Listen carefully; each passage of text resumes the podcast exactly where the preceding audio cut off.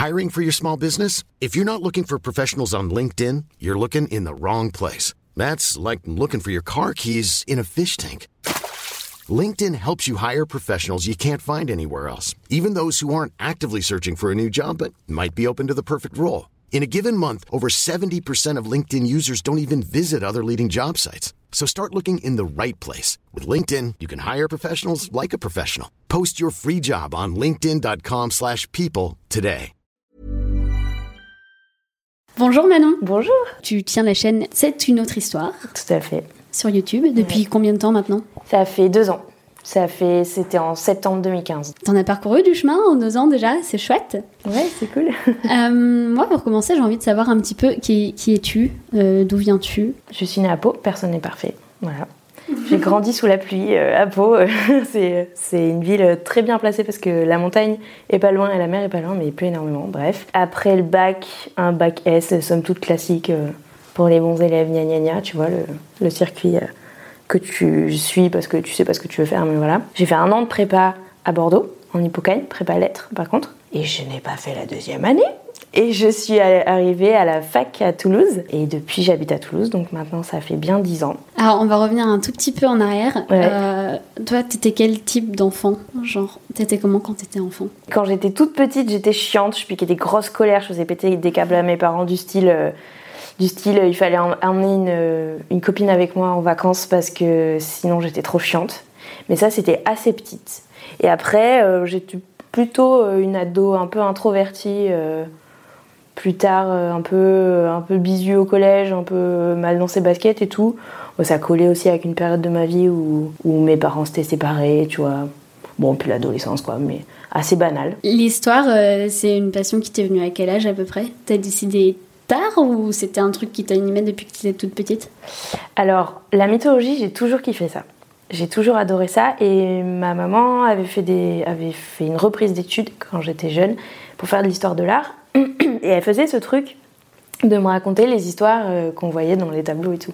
Donc ça, c'est un truc... euh, Enfin, moi, j'adorais dans les musées qu'elle me raconte l'histoire qui était représentée et tout, puisqu'elle elle suivait ses cours d'histoire de l'art en même temps. Donc, euh, c'est c'est exactement ce que je fais dans les vidéos. Donc, tu dis que c'est ta maman un petit peu qui t'a donné le goût pour la mythologie. Ouais. Mais après, t'as fait un bac S. Ouais, j'ai fait un bac S parce que sans trop réfléchir, j'étais la bonne élève. Alors mon père, par contre, lui, est vraiment euh, scientifique. euh, il est prof de physique électronique euh, à Pau. Euh, Bah, tu sais, le truc classique de t'es bonne partout, euh, tu t'as pas une préférence particulière pour un truc ou l'autre. D'ailleurs, c'est rigolo, au bac d'histoire, j'ai eu 11, tu vois. Bac d'histoire en S, en plus, euh, j'ai pas trop euh, brillé, tu vois. mais euh, ouais, du coup, j'ai fait bac S. Mais par contre, ensuite, alors à l'époque, j'ai dessiné beaucoup. Ce que je ne fais plus du tout. Je dessine, mais plus du tout, jamais. Comment ça se fait que t'as arrêté ça? Je sais pas, j'ai plus eu le temps. Collège et lycée, je dessinais énormément. Et après, euh, quand j'étais en cours et que je me faisais chier à la fac et tout, je faisais des, des petits strips où je représentais mes copines euh, et moi euh, avec des conneries, tu vois. Mais sinon, j'avais pas la patience de faire un truc abouti. Et, et du coup, à la fin du lycée, j'ai passé des écoles de dessin animé. Je me suis rétamée au gobelin, mais genre monumentalement. Je suis allée assez loin dans la section pour une école de dessin animé à Angoulême mais j'ai été recalée sur l'entretien final, un truc comme ça. Et du coup, dans la liste de, de trucs à faire après le bac, j'avais mis plein de prépa, parce que voilà, t'es une bonne élève, donc tu vas en prépa, tu vois, le, truc euh, classique. Et j'avais mis en premier une prépa littéraire à Montaigne, au lycée Montaigne, parce qu'il y avait une option art plastique, en me disant comme ça, je vais, je vais pouvoir euh, me perfectionner et tout. Et ensuite, j'avais mis que des prépas scientifiques euh, ailleurs. Et en fait, j'ai eu mon premier choix. Donc, je me suis retrouvée là. Et là, j'ai eu des profs d'histoire géniaux. Donc, un prof d'antiquité euh, et un prof d'histoire contemporaine, notamment histoire contemporaine, c'est à partir du 19e. Et voilà, il n'y a pas de secret maintenant, je travaille sur ces trucs-là. Donc, et, et là, je me suis dit, ah ouais, trop bien l'histoire. Et comme de toute façon, en prépa à Montaigne, il y avait une sélection pour aller en Cagne, après l'hypocagne, ils prenaient que la moitié des gens, en gros. J'étais pas prise et ça m'allait très bien. Et du coup, après, je suis arrivée à la fac à Toulouse. Et euh, là, j'ai fait un, une- un L2 d'histoire avec une équivalence, je suis entre un L2. Et j'ai trop aimé. Et c'est vrai qu'en plus, c'était hyper confortable. Après avoir fait la prépa, euh, c'est la fac, c'est hyper facile à côté du coup. Donc euh, voilà. Donc l'histoire, j'y étais in- j'ai j'ai été intéressée par l'histoire dans ma jeunesse, parce que ma mère m'en disait. Mais effectivement, j'ai fait des études, un bac plus scientifique, ce qui est cool pour te donner quand même un esprit un peu cartésien, je pense, et tout. Et, euh, après, euh, c'est en prépa que là, j'ai eu des profs trop bien et que ça m'a passionné. Quoi. Euh, après cette année de prépa, je me suis orientée vers le métier de prof des écoles. Parce que, comme tout prof, je viens d'une famille de profs. Mon père est prof de fac, sa sœur est prof de fac, mes grands-parents étaient profs de lycée, leurs frères et sœurs, etc. Enfin, voilà, famille de profs, le schéma classique. Du coup, quand t'as pas d'idée et qu'en plus t'as connu que ce milieu-là toute ta vie, en fait. Parce que ton, ton parcours scolaire, bah, tu étais dans le milieu scolaire, puis ensuite tes modèles à la maison, c'est des gens qui sont dans l'enseignement, tu connais pas, t'as pas d'autres idées en fait. C'est extrêmement, tu vois. Puis même, euh, euh, j'imagine, enfin, tu disais que c'est compliqué euh, le milieu du dessin en termes de travail, mais faire une licence d'histoire, je sais pas s'il y a énormément de débouchés après aussi. il n'y a pas de débouchés. Et il n'y a pas de débouchés en effet. Apparaître prof, très peu de trucs. Il y a un peu de il y a un peu d'opportunités dans les métiers du patrimoine, mais les places sont chères. Ou pas mal de gens aussi vont s'orienter vers le journalisme après. Parce que ça peut être pas mal d'avoir une, licence d'histoire ou un master d'histoire quand tu es journaliste, ça te fait un bagage de culture G qui est cool. Donc en effet, en histoire, je me suis dit, bon bah. Enfin, tu vois, à la, fin de la prépa, j'ai même pas retenté les écoles de dessin animé. Et je me suis dit, non, en fait, euh, je ferai pas ça. Et du coup, tu as commencé à des études pour devenir prof Ouais, donc j'ai fait un, donc j'ai, alors j'ai un parcours un peu euh, chaotique. Donc j'ai fait le L2 d'histoire. Et l'année qui suivait ta licence, après tu pouvais passer le concours. Donc en gros c'est comme si tu avais une année de M1 mais tu faisais pas un master. Et à la fin de cette année-là, tu passais le concours. Tu passais pas le concours l'année de ton L3. Donc mon L3 préparait les QCM pour euh, rentrer dans cette prépa concours. Et donc là, il y avait toutes les disciplines qu'il y a au concours, sauf l'histoire, parce qu'ils n'avaient pas eu la convention pour euh, donner les cours d'histoire euh, dans, la licence où j'étais. Bref, et j'ai détesté cette année. Enfin, au niveau des études, hein. c'était vraiment, euh, ça m'a ennuyé, mais c'est là où je dessinais du coup des petits strips et tout. J'ai détesté ça. J'ai trouvé ça chiant à mourir. J'ai eu le concours, donc le QCM pour entrer dans la prépa concours l'année suivante. Donc là, on est à bac plus 4. Donc l'histoire, ça me manquait énormément. Je détestais ce que je faisais. Donc j'ai fait la prépa concours pour avoir le concours. Là, j'ai eu un passage un peu, d'ailleurs, euh, un peu burn-out où je me suis dit, mais je suis en train de préparer un concours difficile et j'aime pas ce que je suis en train d'étudier. Tu faisais des stages en école primaire.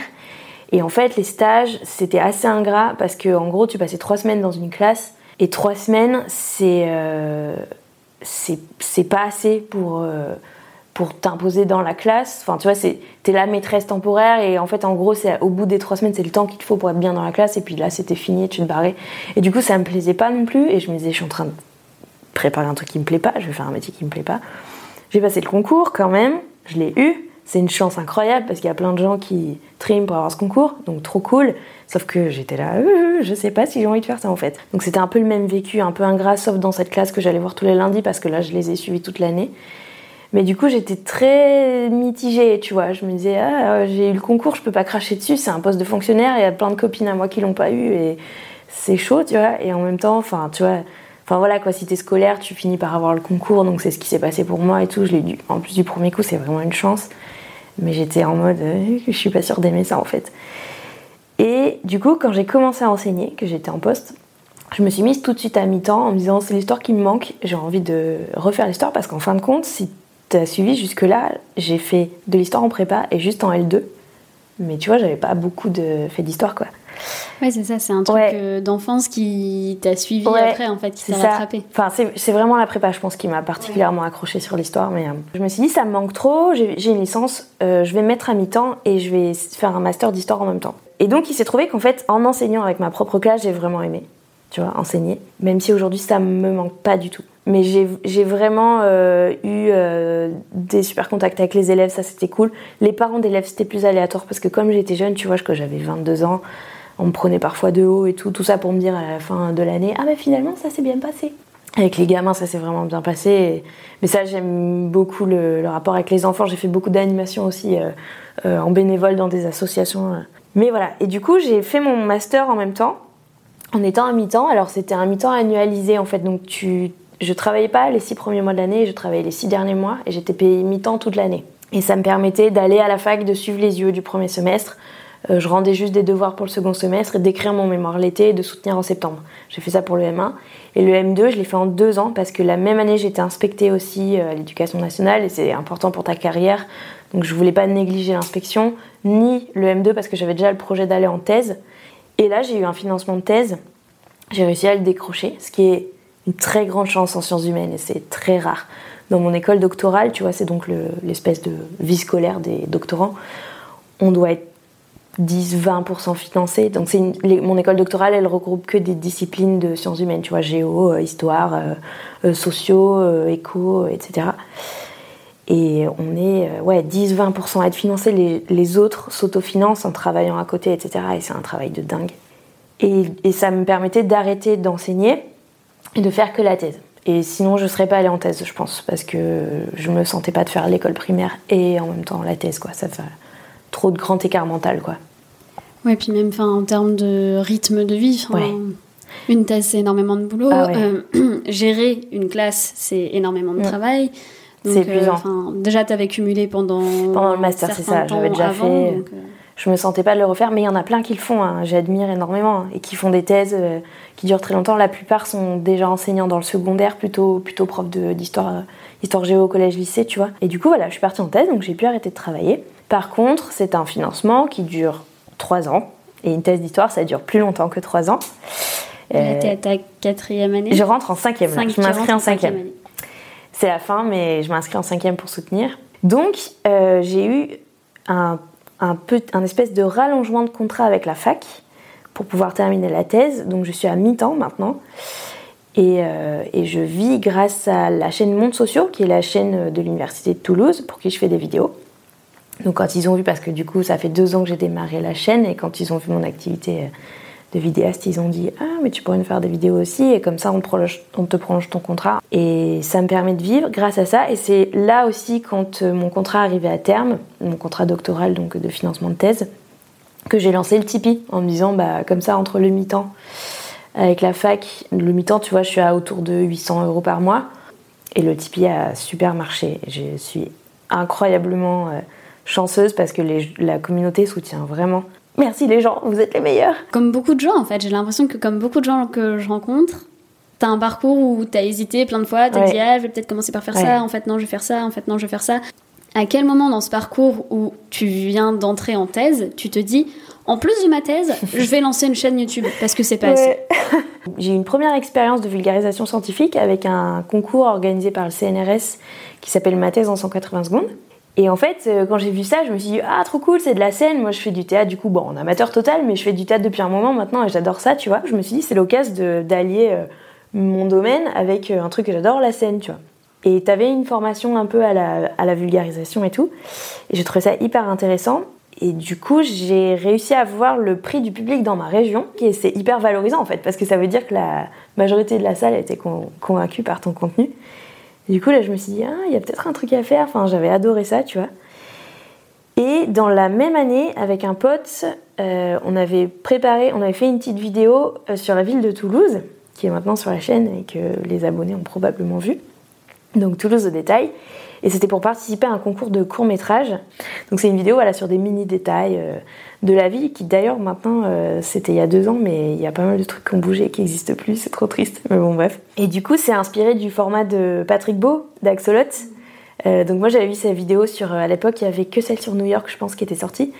C'était les étranges escales, ouais, ça? Les étranges escales, voilà. Et j'avais trouvé ça trop cool. Bon déjà, bon, j'adore le travail de Patrick et tout, je suis vraiment trop fan. Et ce format-là, j'avais trouvé ça mais une super idée de te montrer New York et de pas te montrer une énième fois la Statue de la Liberté, ce que tout le monde connaît et tout, et de te montrer des trucs insolites et pas connus, ou en tout cas pas de nous, tu vois. Et quand le concours a été fini, euh, je l'ai mise en ligne pour la montrer aux potes, et ça avait fait 800 vues, ce qui est rien par rapport à une chaîne YouTube, mais sur juste ta vidéo perso à toi de vacances, enfin de, tu vois, de niveau de tes vidéos de vacances, j'étais là, waouh, 800, 800 vues, mais vous êtes fous les potes et tout. Et du coup, là, je m'étais dit, euh, tiens, je pourrais l'envoyer à la dépêche, tu vois, la presse locale et tout. Donc, ils avaient fait un article et ça a fait un petit buzz local, tu vois, genre, euh, enfin, ça fait même plus de vues que ce que je fais maintenant. Genre, en une semaine, il y avait eu 80 000 vues, tu vois. Et là, on s'était dit avec mon pote, ah bah trop cool, entre l'expérience de la vulgarisation que j'avais adorée et qui m'avait confirmé qu'il y avait un public pour ça et cette vidéo, je me suis dit, il y a moyen peut-être de faire une chaîne YouTube sur un domaine qui est plus le mien parce que je suis pas du tout spécialiste de la ville de Toulouse ou quoi de parler d'histoire et il y aura peut-être un public pour ça. Et donc c'est comme ça qu'on s'est lancé en septembre 2015. Tu fais partie donc d'une communauté de vulgarisateurs. Comment tu te situes aujourd'hui dans cette communauté en fait?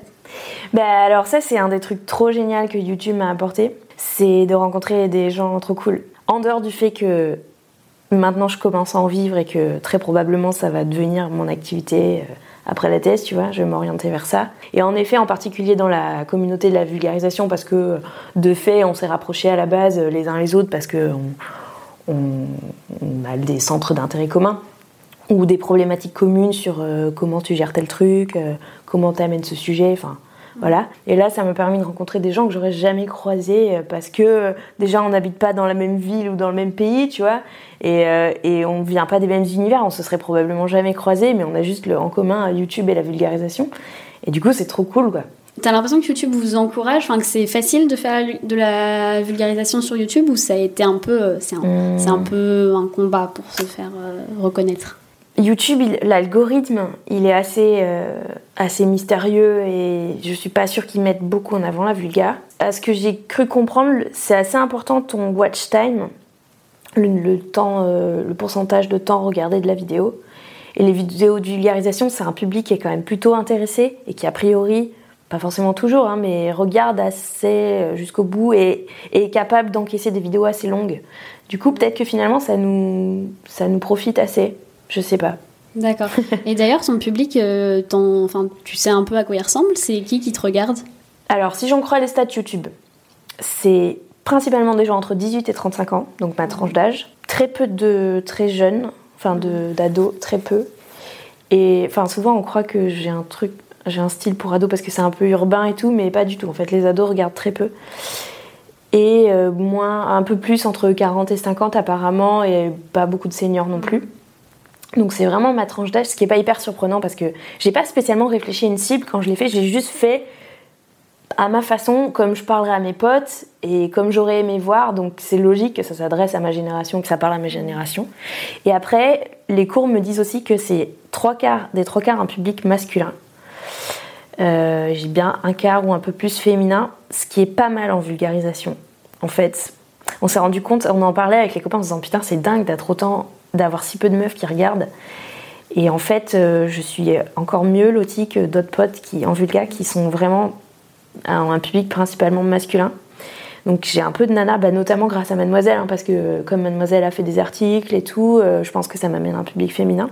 Mais après, je suis pas forcément surprise parce qu'en termes de socialisation, on pousse assez peu les filles vers la science quand même et la recherche. Oui, mais la science, euh, la science dure, au sens, euh, tu sais, euh, comme on dit, maths, physique, tout ça. On pousse moins les filles vers ça, mais pour le coup, l'histoire ou quoi. Mais pourtant, on est quand même quelques nanas en faire aussi, tu vois. Enfin. Ouais, mais c'est ce qu'on disait tout à l'heure, il n'y en a mm. pas tant que ça non plus, il y en a pas tant que ça. dans ce milieu. Mm. Hein. Il n'y en a pas tant que ça.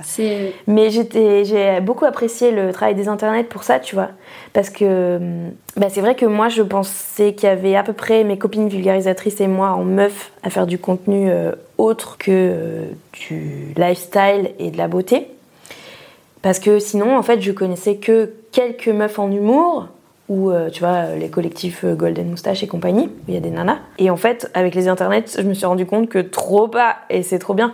Et en fait non il y a plein de meufs qui font plein de trucs hyper variés. J'ai découvert des styles que je connaissais pas du tout par exemple les booktubeuses. J'ai découvert qu'il y avait beaucoup de booktubeuses. Et je connaissais pas à part euh, Miss Book mais je savais pas que c'était un phénomène carrément comme ça et tout. Donc ça m'a vraiment permis de me rendre compte de ça et donc c'est trop cool. Mais c'est vrai que quand même, par rapport au nombre de mecs en tout cas, on n'est pas encore à à la parité, mais voilà quoi. Ça, je pense que ça vient de plus en plus quand même. Mm. Ce qu'il faut oser se lancer aussi pour faire euh, ça. Ouais. Euh, ouais, il faut oser se lancer. Mais moi, j'aurais un, j'aurais un petit message pour les mm. meufs qui veulent se lancer d'ailleurs. Parce que tu vois, je, réfléchissais avec des copines au, au, docu des internets que j'ai trouvé super bien fait, super agréable et qui, qui a raison, de, encore une fois, d'être là et tout pour parler de, des soucis qu'on peut avoir euh, en tant que meuf sur YouTube. Mais du coup, en le regardant, je me suis dit, alors je l'ai vu il y a un moment, donc peut-être que je l'ai déformé dans mes souvenirs, et je m'en excuse si c'est le cas, mais j'ai eu l'impression qu'il y avait un peu qu'un seul son de cloche, qui était globalement, c'est dur d'être une meuf sur YouTube. En tout, et moi, en tout cas, je le vis bien, en fait. Alors, vraiment, je, veux être claire dans ce que je dis, je suis absolument pas en train de dénigrer ce que les meufs ont dit euh, dessus, et si elles en parlent, c'est que c'est vrai, et ça craint. Et heureusement qu'il y a un documentaire pour en parler, c'est très bien, tu vois. Je diminue pas du tout leur euh, ressenti ou quoi que ce soit. Mais moi, par contre, je l'ai pas vécu comme ça du tout. Je vis pas mon expérience comme ça pour l'instant, en tout cas. Je sais pas, peut-être qu'en grandissant, je serai plus exposée à des trucs de sexisme et tout. Mais pour l'instant, je suis hyper épargnée par ça. En fait, j'en ai parlé autour de moi, justement, avec les copines qui font de la vulga, et je leur ai demandé, mais du coup, toi, tu la vis comme ça aussi et tout? Et elles m'ont dit, bah non, moi non plus, ouais, moi non plus, moi non plus. Et du coup, je me suis dit, bah, ça, aurait, ça serait cool de dire aussi, ça peut aussi bien se passer et pas forcément être euh, difficile comme ce que les meufs, malheureusement, ont mis en avant et tout. Enfin, malheureusement, malheureusement vivent, mais euh, elles font très bien de le mettre en avant. Mais je pense qu'en deux ans, des gens que j'ai bannis parce que vraiment euh, c'était trop sexiste et tout, euh, je pense que je les compte sur les doigts de la main, franchement, tu vois. Donc je suis donc soit j'ai méga de la chance et je suis super épargnée, mais mes copines avaient l'air de me dire là, que c'était la même chose pour elles, qui sont en vulgaire. J'ai pas demandé aux, potes qui sont dans l'humour. Tu penses à qui par exemple? Bah, J'ai demandé à Viviane de Syllabus, elle m'a dit non, moi ça va. J'ai demandé à Melissa des chroniques de Vesper, elle m'a dit moi ça va. Enfin il y en a, hein. il y en a des quelques-uns des commentaires sexistes, mais ça va, tu vois. J'ai demandé à Marine de Castor Moser. C'est aussi qu'on est des petites chaînes, donc il doit y avoir ça qui joue. On est moins exposé, je pense. Euh, donc euh, probablement que ça vient en grandissant. Mais du coup, j'ai envie de dire aux nanas qui veulent se lancer, en tout cas, je vais parler pour la vulgarisation. Mhm. Du coup, je sais pas si tu es plus exposé quand tu fais autre chose. Enfin, si tu fais un sujet politique ou militant, ça c'est sûr.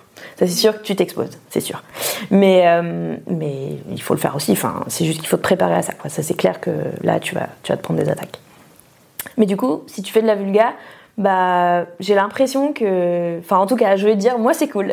C'est cool allez-y peut-être ça va bien se passer aussi et, j'ai envie de, envie de donner un peu un truc positif dessus. Franchement oui il y en a quelques-uns des commentaires déplacés mais ça va. Déjà ça m'atteint pas. Probablement qu'en grandissant il y en aura de plus en plus mais du coup je me dis t'as le temps de te forger un peu une carapace et tout. Euh, enfin j'espère enfin en vrai tu t'habitues jamais vraiment à ça et c'est pas normal. il y a des meufs qui ont des énormes chaînes qui disent qu'elles en souffrent encore et c'est pas normal, tu vois. Ça devrait pas, ça devrait pas arriver. Mais, euh, mais bon, voilà. En tout cas, euh, c'est possible aussi que ça se passe bien et on peut le faire avec détente. Et après, je pense qu'il faut aussi se. Enfin, je me questionne aussi sur qu'est-ce que c'est un commentaire sexiste, tu vois. Parce que pour moi, un commentaire sexiste, c'est un commentaire qui fait une différence en fonction de ton sexe pas forcément un commentaire de, euh, par exemple, quelqu'un qui me dit Ah, euh, tu vois, de temps en temps, j'ai des t'es super jolie, si j'avais une prof comme ça, j'aurais pu s'écouter en cours. Ça, pour moi, c'est pas sexiste, c'est déplacé. Et, et c'est pas. Ça ça n'a rien à faire là. Mais c'est pas sexiste parce que mes potes mecs, ils ont ce genre de commentaires aussi. Ils ont droit aussi à ah, T'es super canon, euh, je voudrais avoir un prof comme toi, t'es trop beau, tu vois. Donc c'est pas différencié en fonction de ton sexe. ce qui est déplacé, ce qui serait sexiste par exemple, ça serait T'es une femme, tu peux pas parler d'histoire. Mais ça, j'ai jamais eu. Ou alors j'ai eu des fois des trucs genre euh, euh, ferme ta gueule et mets un décolleté. Euh, ça, oui, parce qu'on peut pas dire ça à un mec. Ou éventuellement on peut lui dire mets-toi à poil, j'en sais rien. Mais enfin, tu vois ce que je veux dire? Donc je pense qu'il faut peut-être aussi voir qu'est-ce qui est qu'est-ce qui est sexiste ou non. Ça serait sexiste si on constatait que les meufs reçoivent plus de commentaires sur leur physique que les mecs, par exemple, statistiquement. C'est possible, mais j'en sais rien. Je serais curieuse de voir une étude là-dessus. Parce qu'honnêtement, mes potes mecs, ils en ont des commentaires sur leur physique aussi, tu vois. Que ce soit pour dire. Euh, enfin, moi, j'ai pareil, j'ai le t'es moche aussi, nana, tu vois. J'ai les deux, c'est pas. Mais je sais pas si c'est sexiste si on constate que les meufs, ils, sont plus sujettes. J'en sais rien, c'est peut-être le cas, mais dans ce cas, je serais curieuse de voir une étude là-dessus. Euh, mais justement, tu as dit un truc qui est intéressant. Tu as dit que euh, personne n'était venu te dire t'es une meuf, t'as pas le droit de parler d'histoire. On n'a jamais remis en question ta légitimité à parler du sujet? Si, mais pas du fait que je sois une meuf, par contre. Il euh, y a des gens qui me disent, qui me prennent de haut parce qu'ils pensent que je suis très jeune et tout. Ce qui, d'une, ne t'empêche pas de faire un bon travail, même si tu es jeune, et ensuite est assez condescendant, genre euh, j'ai le droit des fois à jeune fille, nanana. En fait, je suis pas si jeune, j'ai 30 ans quand même, tu vois.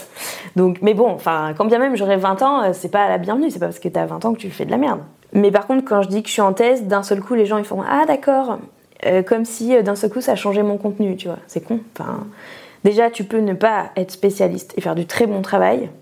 Avec, bah, tu vois, je prends, je prends souvent son exemple, mais Ben de Nota Bene et pas historien de formation.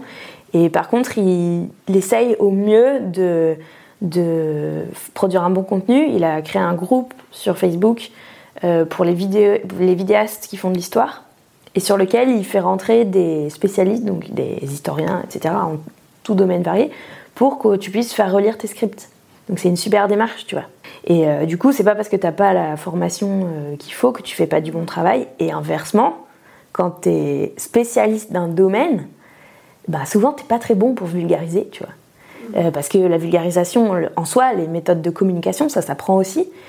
Et c'est pas inné du tout. Et les chercheurs, ils ont du mal. Ils sont très mauvais en communication euh, d'une manière générale. Enfin, t'as des exceptions, bien sûr, mais ils ont du mal à aller vers le public. Déjà, quand ils prennent pas ça de haut en considérant que la vulgarisation, euh, ça dévalorise euh, la recherche et tout. Enfin, ça, ça change beaucoup. Hein. Ça, c'est un peu les vieux. Hein. C'est vraiment en train de changer. Mais, mais surtout, ils ont du mal à, être, à aller à l'essentiel, à être compréhensible, parce que quand tu connais par cœur un truc, tu te rends plus compte que tout le monde ne sait pas ce genre de truc et qu'il faut tout expliquer, tu vois. En général, je dis je suis en thèse et là les gens font oh d'accord. Et en vrai, ça devrait pas être un critère, tu vois. Enfin, ça devrait être un critère normalement pour valider mon contenu. A priori, mon contenu est ok parce que normalement je le maîtrise. Et quand je fais des vidéos qui sont pas du tout de mon domaine, justement, j'essaie de faire euh, relire par, enfin, je fais relire par des gens qui, mhm. qui sont spécialistes. Ouais, c'était la question que j'allais te poser. Tu travailles avec des gens sur tes scripts et tout? Eh ben, par le groupe notamment que Ben a créé. Euh, par mes connaissances à moi, du coup, je connais beaucoup de gens à la fac euh, en histoire et tout, je, m'aide de ça. Et la dernière fois, j'ai fait un sujet vraiment autre. J'ai fait un sujet sur. Alors, j'ai fait deux sujets assez autres de ce que je faisais jusque-là. Là, j'essaye de diversifier la chaîne un peu. J'en ai un peu marre de la mythologie, donc j'ai envie de diversifier. Donc, il y a eu un sujet sur la propagande. Et là, tu vois, j'ai fait relire par des potes qui sont plus calés en, politique, comme Usul ou, ou même en discours, etc., comme la Tronchambier, tu vois. Et j'ai fait une vidéo sur Bouddha, sur l'iconographie de Bouddha. Et là, je suis absolument pas spécialiste et j'avais personne sous la main pour ça. Et du coup, là, j'ai demandé à la communauté et j'ai trouvé des gens qui ont accepté de me relire et qui avaient des formations, euh, des licences en trucs ou des masters, euh, tu vois, en, études bouddhiques ou en histoire de l'art euh, oriental, tu vois. Pourquoi t'adores ça à la base? Pourquoi la mythologie en particulier? Ouais, bah parce que c'est des histoires, quoi c'est des histoires avec des créatures fantastiques. Euh, ouais, ça c'est vraiment le truc de gamine. Par contre, euh, moi j'adorais ça, tous les dieux. Un des trucs qui m'avait fait euh, rentrer dedans, c'était Fantasia de Disney avec le petit le petit morceau avec les licornes et tout. Alors que franchement, c'est hyper rose bonbon à la Disney et tout. Tu vois, ça a rien à voir avec la mythologie telle qu'elle est à la base, mais c'est pas grave en fait. C'est ça qui est intéressant parce que la mythologie, c'est déjà dans l'Antiquité, c'est une affaire de réappropriation en permanence. C'est pour ça qu'il existe 10 000 versions différentes des mythes parce que euh, en fonction de qui le raconte ou dans quelle région ou machin, on va se la réapproprier l'histoire et on va la modifier en permanence. C'est ça l'histoire de la mythologie. Donc que aujourd'hui euh, tu te la réappropries et tu la l'actualises avec les goûts du jour comme a fait Disney en son temps, c'était assez vieux quand même. Je crois que c'était peut-être les années 30 ou 40, je sais plus, tu vois, mais bref. Euh, c'est carrément ok, tu vois, c'est ça le principe. Ça continue de faire vivre le truc. Donc c'est pour ça que j'adore, parce que ouais, je sais pas, ouais, c'est des histoires, et puis c'est des histoires croustillantes quand même, on va pas se mentir, assez euh, glauques parfois aussi. Ça c'est la curiosité morbide, hein, mais voilà. Et enfin c'est assez fun quoi, c'est assez fun, moi j'aime bien, ouais. Donc, euh, mais c'est vrai que je commençais à avoir un peu fait le tour. J'ai fait un petit peu, je parlais un peu de sujets bibliques aussi parce que dans l'histoire de l'art, il y en a beaucoup, mais ça, c'est moins ma tasse de thé. Euh, et, là, ouais, j'ai envie d'ouvrir. Et puis, et puis, comme je disais, j'aimerais vivre de la chaîne. J'en vis euh, à moitié. Enfin, en fait, je vis de mon activité de vidéaste parce que le mi-temps avec la fac, euh, c'est produire des vidéos. Donc, je vis totalement de mon 100% de mon activité de vidéaste. Mais j'aimerais, le contrat il va s'arrêter en août 2018 et j'aimerais bien d'ici là être viable pour pas avoir besoin de retourner travailler à l'école primaire. Et du coup, pour ça, il faut ouvrir un peu la chaîne parce que c'est très cool la mythologie, c'est sympa, mais euh, c'est quand même une niche, tu vois. Donc le but, c'est aussi d'ouvrir un peu la chaîne pour euh, réussir à, toucher un autre public, parce que je comprends bien qu'il y a beaucoup de gens qui s'en foutent totalement euh, de ça, tu vois. C'est un peu très précis, quoi. Donc je, voilà, je voudrais ouvrir pour faire d'autres sujets, et j'ai commencé à le faire, et petit à petit, c'est l'idée, ouais, de faire l'histoire en général, quoi. Ok, bah, c'est super intéressant. Ce que j'avais vu oui, dans les vlogs que tu as fait pour euh, expliquer ta thèse au fur et à mesure, euh, c'est assez impressionnant d'ailleurs euh, comme vlog. Ouais. Euh, bah si, c'est impressionnant à voir parce que tu te dis ah waouh, ça fait un mois qu'elle travaille dessus et, ça fait tant de pages et à la fin ça doit en faire tant. Ouais, en plus ma thèse est pas si énorme par rapport à des thèses d'histoire. Hein. Là, je, je, sais pas, elle va peut-être faire je sais pas, avec les annexes, les annexes et tout, 400-500 pages, c'est pas énorme en histoire. Hein. C'est plus 600-800 euh, et il y en a qui font 1000 pages. Enfin, c'est pas si gros que ça. c'est assez banal en fait, ouais. et euh, d'ailleurs, juste une question là-dessus. Comment tu as choisi ton sujet de thèse? Parce que c'est quand même un sujet sur lequel tu savais que tu allais passer 4, 5, 6 ans. Il faut choisir un sujet hyper précis. Ouais, en fait, il découle de mon sujet de master. Et en gros, ben, ça, ça vient directement de, ça vient directement de la prépa parce que quand je suis arrivée en master, j'ai dit euh, bonjour. En fait, alors comme j'avais pas fait de, L3, en plus je connaissais trop pas les profs, je savais pas qui prendre comme encadrant, donc j'ai un peu demandé des conseils à droite à gauche. Mais en gros, je suis allée toquer à des portes en disant, euh, voir, je suis allée voir des profs d'histoire ancienne, donc antiquité et d'histoire contemporaine, 19e, parce que en prépa, j'avais eu un cours euh, d'histoire ancienne et un cours d'histoire contemporaine, et c'est ce qui me parlait le plus, tu vois. Parce qu'on l'avait vu beaucoup plus à fond que ce qu'on a pu faire à la fac après, évidemment. Euh, et, du coup, j'ai dit, ah, j'aime trop l'Antiquité, j'aime trop le 19e, mais j'arrive pas à choisir. Et on m'a dit, ah, bah, vous pouvez faire les deux. Du coup, je travaille sur l'Antiquité au 19e siècle, comment l'Antiquité est réutilisée au 19e siècle. Et ensuite, je disais, ouais, j'aime bien euh, euh, la mythologie et puis l'histoire des femmes, mais pareil, j'arrive pas à choisir. Bah, t'as qu'à choisir une déesse, comme ça, voilà. Et du coup, bah, c'est comme ça qu'on a composé mon sujet avec ma directrice, qui est actuellement ma directrice de thèse. Déjà en master, je bossais sur Athéna au 19e. Donc ça fait tellement longtemps. Euh, et, du coup, après, mon sujet thèse, il découle du master, ça c'est souvent comme ça. Donc en gros, c'est un point euh, qu'on va approfondir à fond du master qui était un peu plus général et plus léger. Voilà. Et donc là, si tu peux le rappeler, ton sujet de thèse? Oui, du coup, alors du coup, je travaille sur la déesse Athéna, qui est la déesse de la guerre et de la sagesse, pour faire très court dans l'Antiquité. Et enfin, en vrai, c'est bien plus que ça, mais bref. Et je, je regarde comment, au 19e siècle en France, on l'utilise dans toutes les images qui sont produites par et pour l'État. Donc tout ce qui est timbres, sceaux, façade de monuments publics, euh, monnaie, euh, bus de République, tu vois.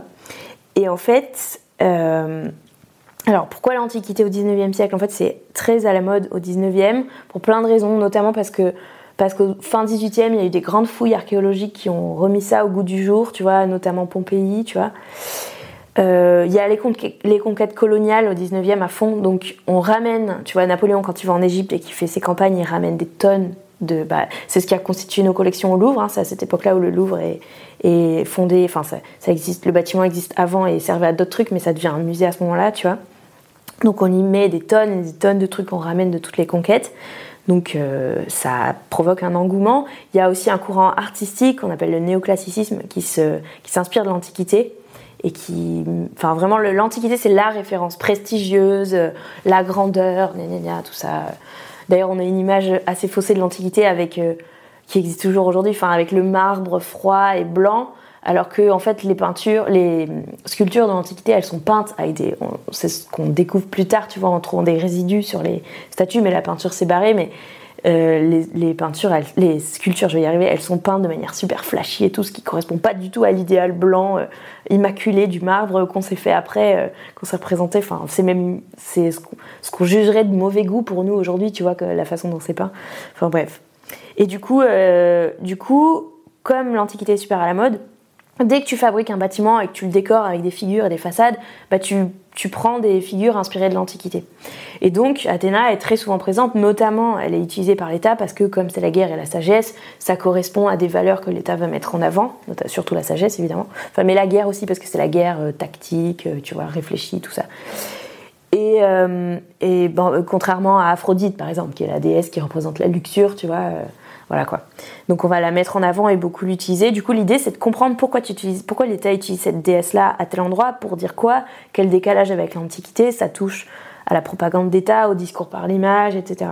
Ce qui a du coup l'air, quand tu donnes l'intitulé, d'être un sujet très précis et qui, quand en fait tu en parles, on se dit, ouais, ah, en, fait, c'est extrêmement large. Oui, parce que toute l'imagerie officielle, ça veut dire bah, potentiellement toutes les façades de monuments publics euh, avec des figures qui ont été construites au 19e siècle dans toutes les villes de France, par exemple. Donc autant te dire que j'ai fait un corpus sélectif. Par exemple, le Louvre, toutes les, tous les, je, regarde les décors du Louvre, tu vois, tous les murs, les plafonds qui ont été peints euh, lors de la création du musée ou bah, pendant un temps ça a abrité euh, des institutions de l'État, tu vois, le Louvre et tout, ça dépend des endroits du, du bâtiment. Donc là, voilà, on t'en fout partout des allégories avec des figures. Bah, tu vois, Marianne, notre allégorie nationale, c'est une figure qui est construite au 19e siècle et qui est vêtue à l'antique, tu vois. Donc on s'inspire de l'Antiquité d'ailleurs. À la base, Marianne, la figure avec le bonnet phrygien, c'est l'allégorie de la liberté. Et les républicains, ils veulent associer leur régime à la liberté. Donc ils prennent ça comme. Euh, c'est après que ça devient uniquement la République française et qu'on ne peut plus associer la liberté au bonnet phrygien. Parce que c'est devenu trop la France. Mais euh, bah, tu vois, par exemple, quand on, pour la statue de, la liberté des États-Unis, qui a été faite par un Français d'ailleurs, qui est envoyée, je crois, en 1889, fin 19e, aux États-Unis. Tu peux pas la coiffer du bonnet phrygien parce que c'est le symbole français maintenant. Donc elle a une couronne solaire, alors que l'allégorie de la liberté, à la base, si on avait suivi les conventions et si la France n'était pas approprié ça, elle aurait probablement eu le bonnet phrygien, tu vois. Enfin voilà, bref. Enfin, le bonnet de la liberté, c'est pas tout à fait le bonnet phrygien. Enfin bref. Peu importe, je rentre pas dans les détails, sinon on n'a pas fini, mais. voilà. Donc oui, c'est hyper vaste en fait, ouais, Non, mais ça se voit quand on parle euh, que c'est une passion en fait d'avoir bah envie de rendre ça accessible à tout le monde. Bah oui, puisque c'est ce que tu es en train de, de faire. tu fais un peu de vulgarisation outre euh, YouTube Genre des. Enfin, je sais qu'il y a des associations euh, qui vont par exemple dans des classes ou des trucs comme Alors, ça. Alors, non. Pas dans les classes. Et en plus, on me sollicite souvent pour ça, mais en fait, j'ai eu un peu ma dose de l'école. Donc, je m'y tiens un peu éloignée. Par contre, avec les gens avec qui j'étais dans la formation euh, ma thèse en 180 secondes, et notamment un des formateurs qui est comédien, metteur en scène et euh, docteur par ailleurs aussi.